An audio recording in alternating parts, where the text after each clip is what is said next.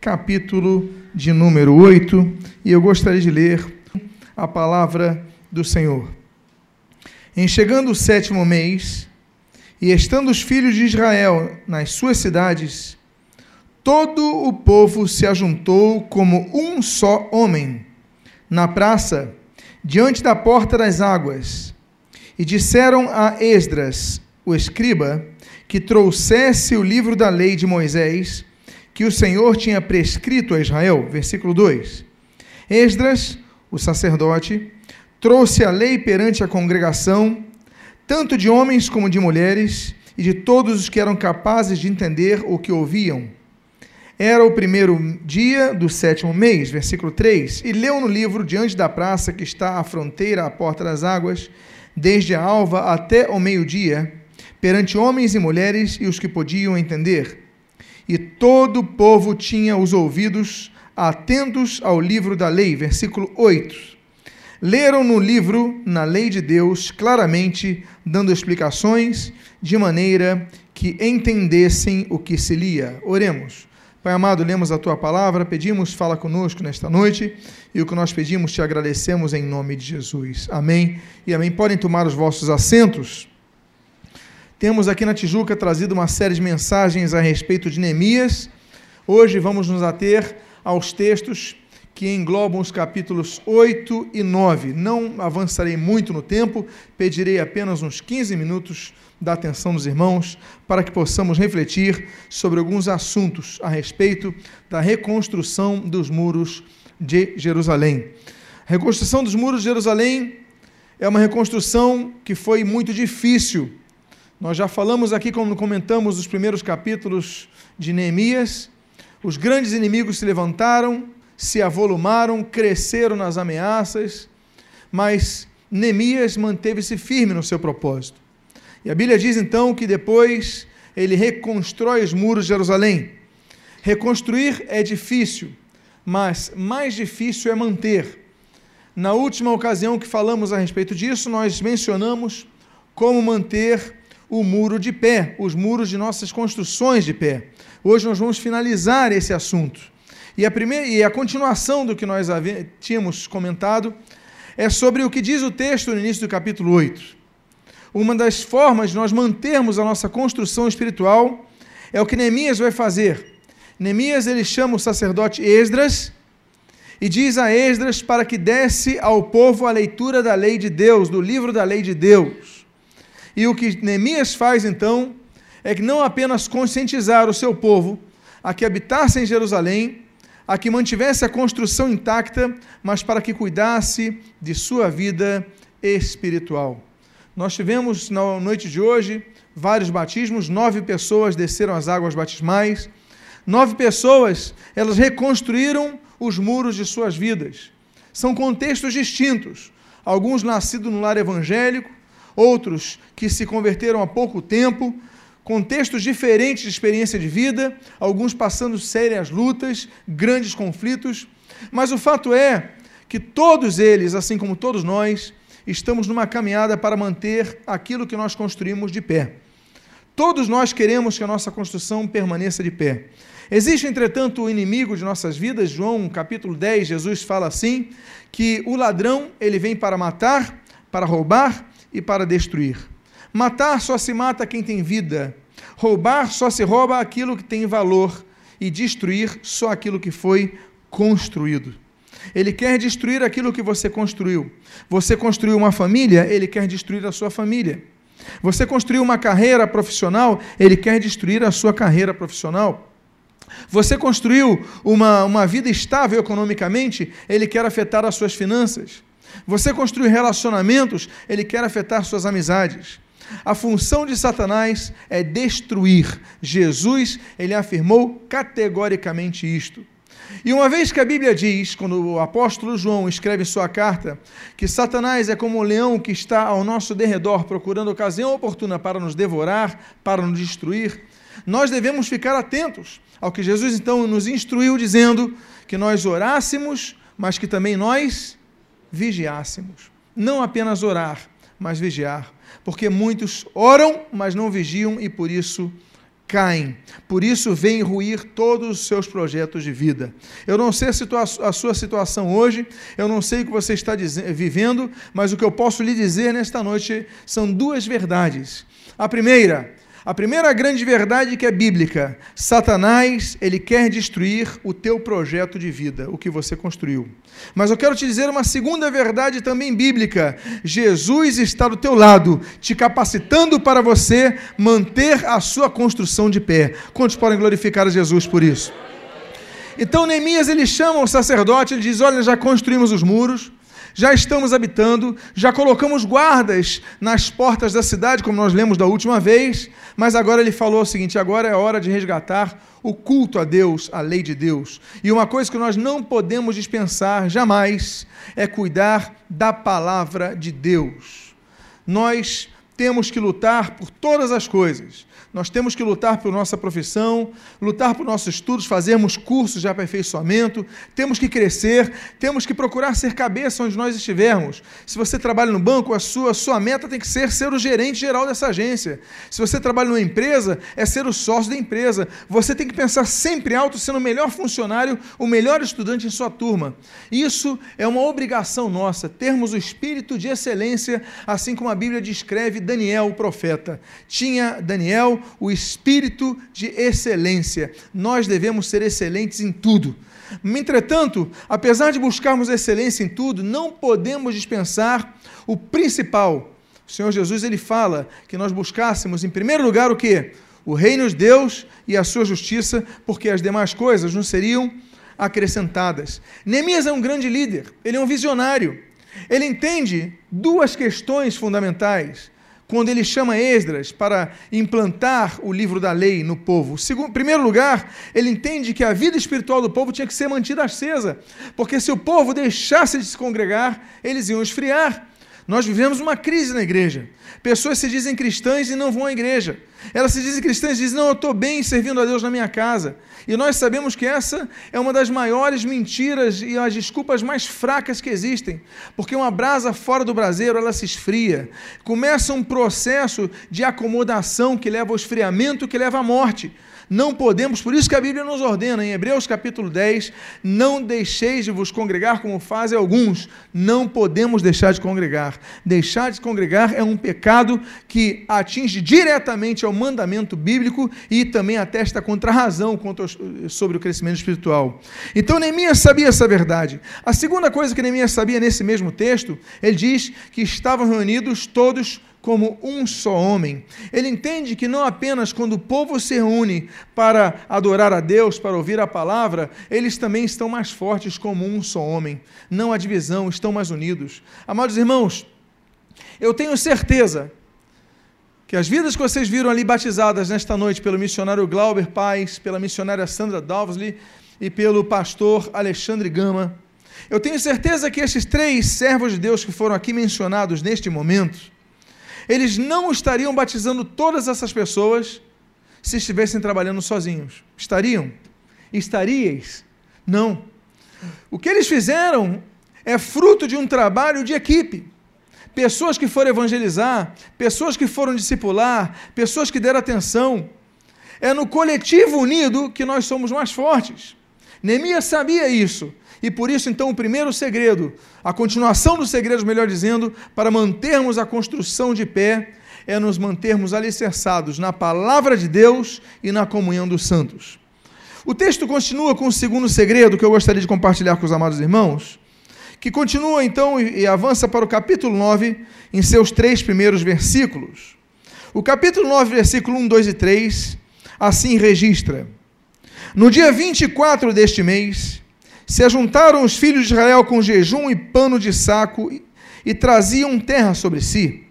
Os da linhagem de Israel se apartaram de todos os estranhos, puseram-se de pé e fizeram confissão dos seus pecados e da iniquidade de seus pais. Levantando-se no seu lugar, leram no livro da lei do Senhor, seu Deus, uma quarta parte do dia, em outra quarta parte deles, dele fizeram o quê? Confissão e adoraram o Senhor seu Deus. Em primeiro lugar, Neemias ajunta todos como um só homem, E ali então ensina ao povo a importância de estarmos alicerçados na palavra de Deus. A Bíblia diz em Isaías capítulo 40: seca-se a erva, cai a sua flor, mas a palavra de Deus permanece para sempre. Nós sabemos que a palavra de Deus permanece, céus e terra hão de passar, mas a palavra de Deus não vai passar. As minhas palavras vão passar, as palavras dos seus pastores vão passar, mas a palavra de Deus nunca vai passar. Neemias então ensinou isso. Neemias ensinou o poder da unidade, do congregacionalismo. Mas aqui nós aprendemos duas questões importantes. Primeira questão é a confissão de pecados e a segunda questão, adoração ao Senhor. Duas questões importantes que fazem parte de nosso culto a Deus: confissão de pecados e adoração ao Senhor. A confissão de pecados faz com que nós olhemos para dentro de nós. A adoração ao Senhor faz que nós olhemos para fora de nós, para cima de nós, para o nosso Deus. A confissão de pecados busca extrair de nós todo o mal que existe em nós, tudo aquilo que nos corrói. A adoração de Deus nos faz entregar ao Senhor tudo de bom que nós temos, tudo de bom que nós podemos entregar ao Senhor, nós adorarmos a Deus. A confissão de pecados nos faz reconhecer a nossa pequenez. A adoração a Deus nos faz reconhecer a nossa pequenez.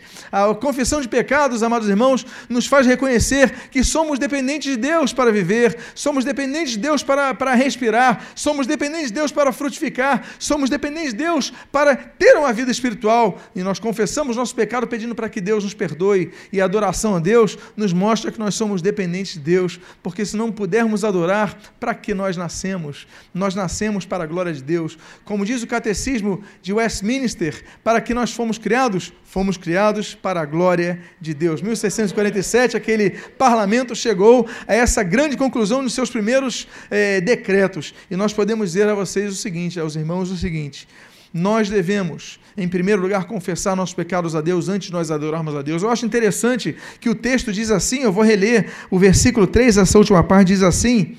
Uh, fizeram confissão e adoraram o Senhor. Eu acho interessante essa ordem, porque muitos querem adorar a Deus e continuam vivendo uma vida em pecado. Muitos cantam louvores a Deus e têm uma vida cheia de pecado. Eles pecam, eles vivem para o pecado, eles vivem para a sua carne, eles fofocam, eles murmuram, eles roubam, eles adulteram e chegam no culto levantam seus braços e estão adorando a Deus. Eu pergunto a vocês: eles estão de fato adorando a Deus? Ou será que apenas estão cantando? Porque a adoração não sai dos lábios, a adoração sai de nosso interior. A adoração sai de nosso espírito. Então, por isso que Neemias, quando escreve esse texto, eu acho muito interessante que o texto diz assim: fizeram confissão a Deus e o adoraram nós devemos, antes da adoração, confessar nossos pecados a Deus. Eu quero incentivar a você a sempre que chegar na, na, casa do Senhor, na igreja do Senhor, dobrar os seus joelhos e confessar os seus pecados a Deus. Quando você chegar na casa do Senhor, ore dizendo: Senhor, como fez Davi, sonda, Senhor, o meu coração, vai no mais profundo do meu coração, vê se há algum caminho mau e livra-me deste caminho, que você possa orar como Davi, que você possa confessar seus pecados a Deus para adorar com a sua consciência tranquila, seu espírito livre. Amém, queridos? Porque Deus espera adoração. Olha, o Senhor Jesus, ele não diz que está procurando pessoas brancas ou negras. O Senhor Jesus, ele não diz que está procurando pessoas ricas ou pobres. O Senhor Jesus não diz que está procurando brasileiros ou argentinos. O Senhor Jesus não diz que está procurando pessoas intelectuais ou com pouca cultura. A Bíblia não diz que Deus está procurando isso. A Bíblia só diz que Deus está procurando um tipo de pessoa. João capítulo 4, o Senhor Jesus, a Bíblia diz assim: que o Senhor procura o quê? verdadeiros adoradores que o adorem em espírito e em verdade. A único, o único tipo de pessoas que Deus está procurando na terra, além daqueles que fecham a brecha, como nós lemos Ezequiel, é esse de João capítulo 4. Está à procura dos verdadeiros adoradores. Será que ele encontra verdadeiros adoradores aqui? O verdadeiro adorador é diferente do adorador. Estamos no verdadeiro adorador, por que, que é diferente? Porque senão Jesus não falaria verdadeiro adorador. Se Jesus falou verdadeiro adorador, é porque existe o falso adorador. Falso adorador é o que adora da boca para fora. O verdadeiro adorador é o que adora o quê? Em espírito e em verdade o louvor, a adoração flui do interior. Como vai fluir algo se há barreira no coração? Como vai fluir algo se há sujeira no coração? Por isso, a recomendação de Neemias para mantermos os muros de nossa vida construídos é nós confessarmos nossos pecados e a seguir nós orarmos. Uma prática para os músicos, antes de subirem, orarem confessando seus pecados. Uma prática para os cantores, orarem confessar os seus pecados. Uma prática para todo cristão, antes de começar a adorar a Deus, confessarem seus pecados ao Senhor e aí adorarem em espírito e em verdade, porque Deus procura verdadeiros adoradores e eu espero ser encontrado por Deus. E eu espero que Deus encontre a sua vida no meio dos que congregam adorando ao Senhor. Amém, queridos? Há um terceiro segredo que nós aprendemos ah, com Neemias e eu gostaria de compartilhar. Está no capítulo número 9, os versículos 16, 26 e 30.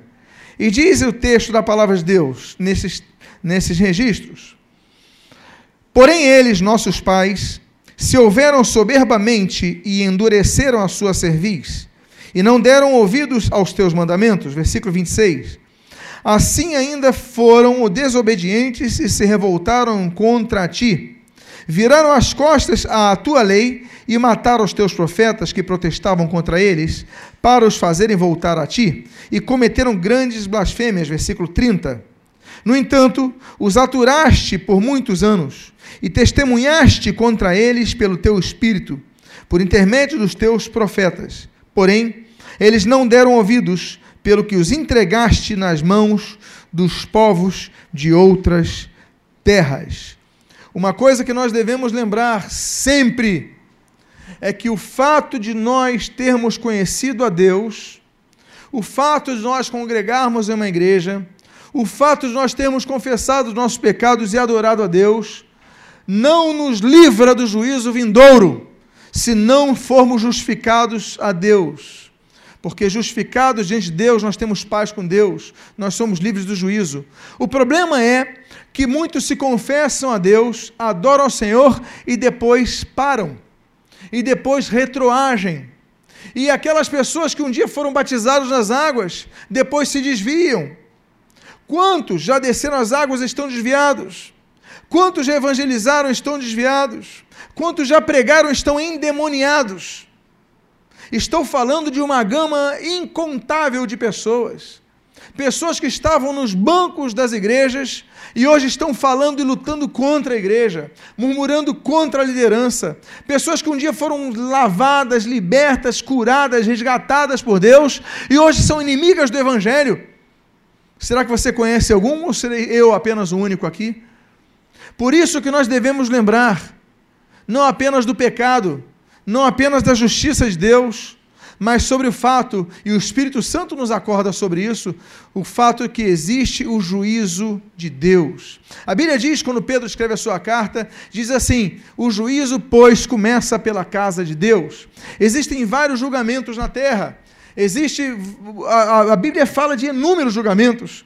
Nós temos o julgamento dos anjos, 1 Coríntios capítulo 9. Nós temos o julgamento dos anjos pelos santos. Nós temos o julgamento dos santos, 1 aos Coríntios capítulo 4, versículo 8. Nós temos o julgamento da cruz, eh, Gálatas capítulo 3, versículo 13. Jesus Cristo, naquela cruz do Calvário, ele foi julgado por nós para que nós tivéssemos vida. Ele foi pendurado na madeiro para que nós fôssemos livres da maldição. Gálatas capítulo 5. Nós temos o julgamento de Israel, eh, Ezequiel capítulo 22. Nós temos o julgamento das nações, Mateus capítulo 25, nós temos o julgamento do falso profeta, Apocalipse capítulo número 10 e, no, versículos 11 e 14, nós temos o, o julgamento de Satanás, é, Apocalipse capítulo 20, versículo 10, além do julgamento dos crentes, segundo os Coríntios capítulo 5, versículo 10. Existem vários julgamentos que estão estabelecidos sobre a terra, e nós muitas vezes nos, nos achamos livres desse julgamento. Nós muitas vezes nos achamos dispensados desse julgamento porque estamos na igreja. O juízo é implacável, Deus julgará todos. A questão é: será que estamos vivendo uma vida reta diante de Deus? Neemias ele fala sobre a reconstrução, mas Neemias fala como mantermos a reconstrução. Temos que ter uma vida santa, uma vida regrada, uma vida reta diante de Deus, para que não nos desviemos nem para a direita nem para a esquerda. Amém, queridos?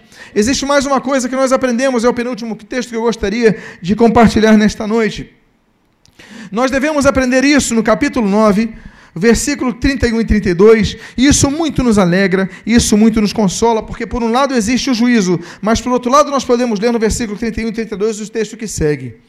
Mas, pela tua grande misericórdia, mas, pela tua grande misericórdia, não acabaste com eles, nem os desamparaste, porque tu és Deus clemente e misericordioso. Versículo 32. Agora, pois, ó nosso Deus, nosso grande Deus, poderoso e temível, que guardas a aliança e a misericórdia, não menosprezes toda a aflição que nos sobreveio, a nós, aos nossos reis, aos nossos príncipes, aos nossos sacerdotes, aos nossos profetas, aos nossos pais e a todo o teu povo, desde os dias do rei da, dos reis da Assíria até os dias de hoje. A Bíblia fala quando da, da concepção da lei mosaica sobre a maldição. A Bíblia fala que a maldição ela atinge até a quarta geração. A Bíblia fala então que a maldição sobre uma pessoa que não é lavada e remida pelo sangue de Jesus atinge a pessoa, a filha dela, ou filho, enfim, o neto dessa pessoa e o bisneto. Quatro gerações são atingidas por maldições. Mas a Bíblia, no mesmo contexto, diz que as bênçãos do Senhor, elas alcançam as mil gerações. A maldição pode durar quatro, mas através de Jesus a maldição é quebrada e a bênção atinge a mil gerações. Quantos querem ter as suas gerações abençoadas por Deus? Quantos querem romper esse ciclo de maldição em suas vidas? Há poder no sangue de Jesus. Repita comigo: há poder no sangue de Jesus. Repita mais uma vez: há poder no sangue de Jesus. Não há maldição que o sangue de Jesus não quebre, não destrua e não anule. Você está aqui hoje porque Jesus te trouxe para romper uma maldição em sua vida. Há coisas que você pode estar vivendo que você viu acontecerem com teu pai. Há coisas que você está vivendo que você viu acontecerem com teu avô. Não, meu avô era alcoólatra, meu pai era alcoólatra, eu sou alcoólatra, meu filho está indo para o vício e você não entende. A prostituição rondando a minha família, no meu pai, eu estou vivendo isso e minha, meus filhos estão começando a viver isso, você não entende. Olha, meu pai se divorciou, eu me divorciei e meus filhos estão se divorciando, você não entende. Isso é bíblico. Mas é bíblico também dizer que toda maldição é quebrada e anulada em nome de Jesus. Então, se todos se divorciaram até hoje, eu quero dizer que a partir de você, o casamento vai ser estável, vai ser duradouro. Eu quero dizer que toda maldição vai ser quebrada em nome de Jesus. Por quê? Porque Deus é um Deus misericordioso e visita gerações para as abençoar. Quantos querem receber a bênção de Deus por suas gerações?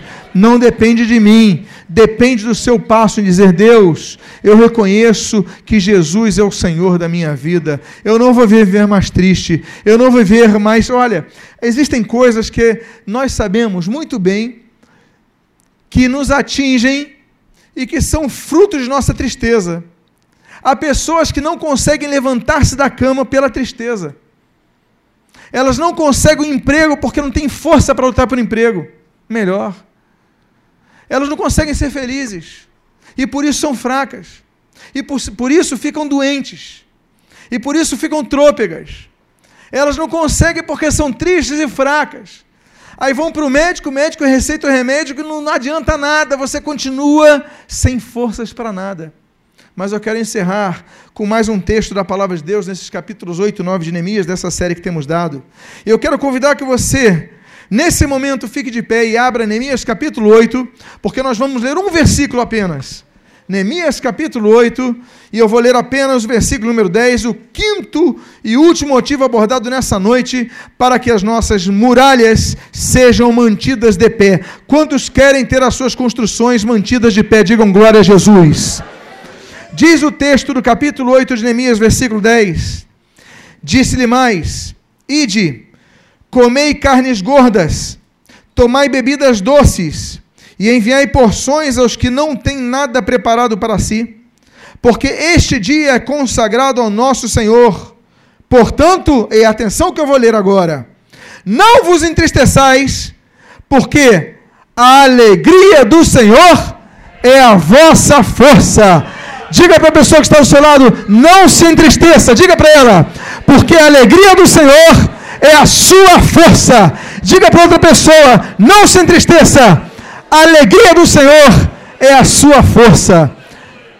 Quantos aqui estão fortes? Porque o Senhor nos renova e nos fortalece. Eu quero dizer que Satanás quer ver você destruído, quer ver você deprimido, quer ver você caído, mas eu quero dizer uma coisa para você. Eu quero dizer que o Senhor é a nossa força e a alegria do Senhor é a nossa força. Por isso se alegra no Senhor. Ele quer tirar a tua alegria, não vai tirar. Ele quer tirar a tua paz, não vai tirar. Ele não pode tocar em você se Deus não permitir, porque você não pertence ao diabo, pertence a ele. Eu quero fazer um convite a você e por isso eu quero convidar a você a fechar os seus olhos. Eu quero convidar a que todos fechem os seus olhos nesse momento. Ninguém fique com os olhos abertos. Eu queria fazer dois convites nesta noite, na verdade. O primeiro convite é você que ainda não entregou a sua vida exclusivamente a Jesus Cristo que não tem andado nos caminhos do Senhor, ou a você que se desviou dos caminhos do Senhor, mas foi trazido nesta noite aqui para ouvir esta palavra, para ouvir os testemunhos do batismo. Você foi trazido nesta noite aqui, pensou que era para ver alguém ou por convite de alguém, mas você foi trazido pelo Espírito Santo de Deus, porque Ele tem um projeto para a sua vida. Então, a minha, o meu convite, a minha pergunta é: Quantos aqui querem entregar a sua vida ao Senhor Jesus nesta noite? Levante o seu braço agora. Todos fiquem de olhos fechados. Quem aqui quer entregar a sua vida ao Senhor Jesus? Levante seu braço agora em nome de Jesus. Deus abençoe essa jovem à minha direita, de preto. Deus abençoe esse jovem de branco aqui à minha direita também. Pode abaixar o seu braço. Você de azul também levantou o seu braço? Deus abençoe. Pode abaixar o seu braço. Cadê a quarta vida para Jesus aqui? Cadê a quarta vida para Jesus nessa noite? Deus abençoe esse jovem de vermelho. Pode abaixar o seu braço. Cadê a quinta vida para Jesus nessa noite? Você foi trazido aqui porque Deus queria quebrar a maldição sobre a sua vida. Deus queria quebrar algo que está sobre a sua vida e Ele quer trazer bênçãos sobre a sua vida. Cadê a quinta vida para Jesus nesta noite? Jesus te trouxe nesse local. Deus abençoe. Ali à minha direita, levantou seu braço? Não. Quem aqui? Cadê a quinta vida para Jesus nessa noite? Cadê? Eu sei que tem mais uma vida para Jesus nessa noite. Eu sei que Ele te trouxe nesse local porque tinha um plano para você. Existem coisas acontecendo na tua vida que hoje vão cessar, mas você tem que dar o seu passo, o seu passo de fé. Essa é a noite da sua salvação, essa é a noite da sua restauração, essa é a noite da tua bênção. Eu não vou insistir mais, eu vou perguntar mais esta vez: Cadê a quinta vida para Jesus? Levante seu braço agora em nome de Jesus. Cadê essa quinta vida?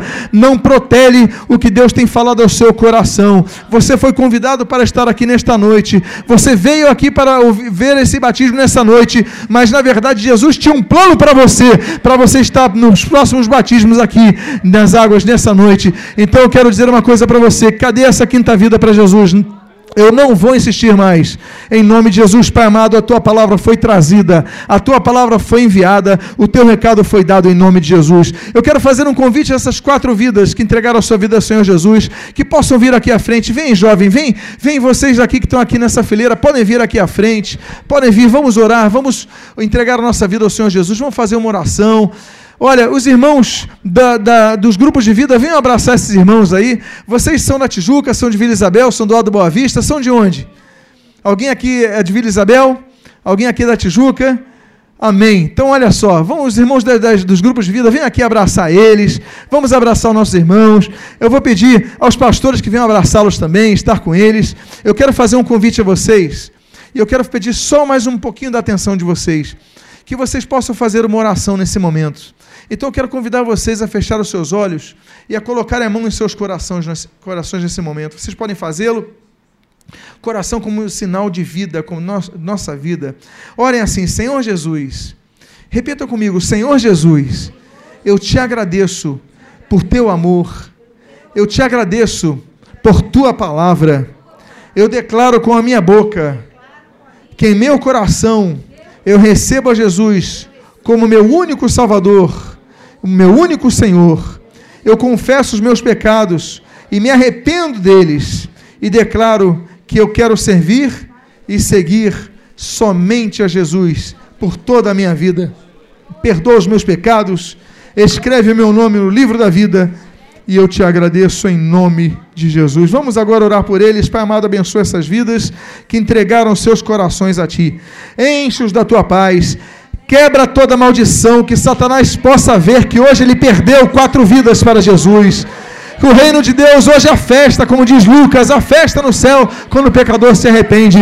Pai amado, abençoa essas vidas, que em nome de Jesus eles possam crescer na graça, no conhecimento do Evangelho. Abençoa-os e o que nós pedimos, nós te agradecemos em nome de Jesus. Amém e amém. Um aplauso, Jesus. Irmãos, podem abraçar nossos queridos irmãos.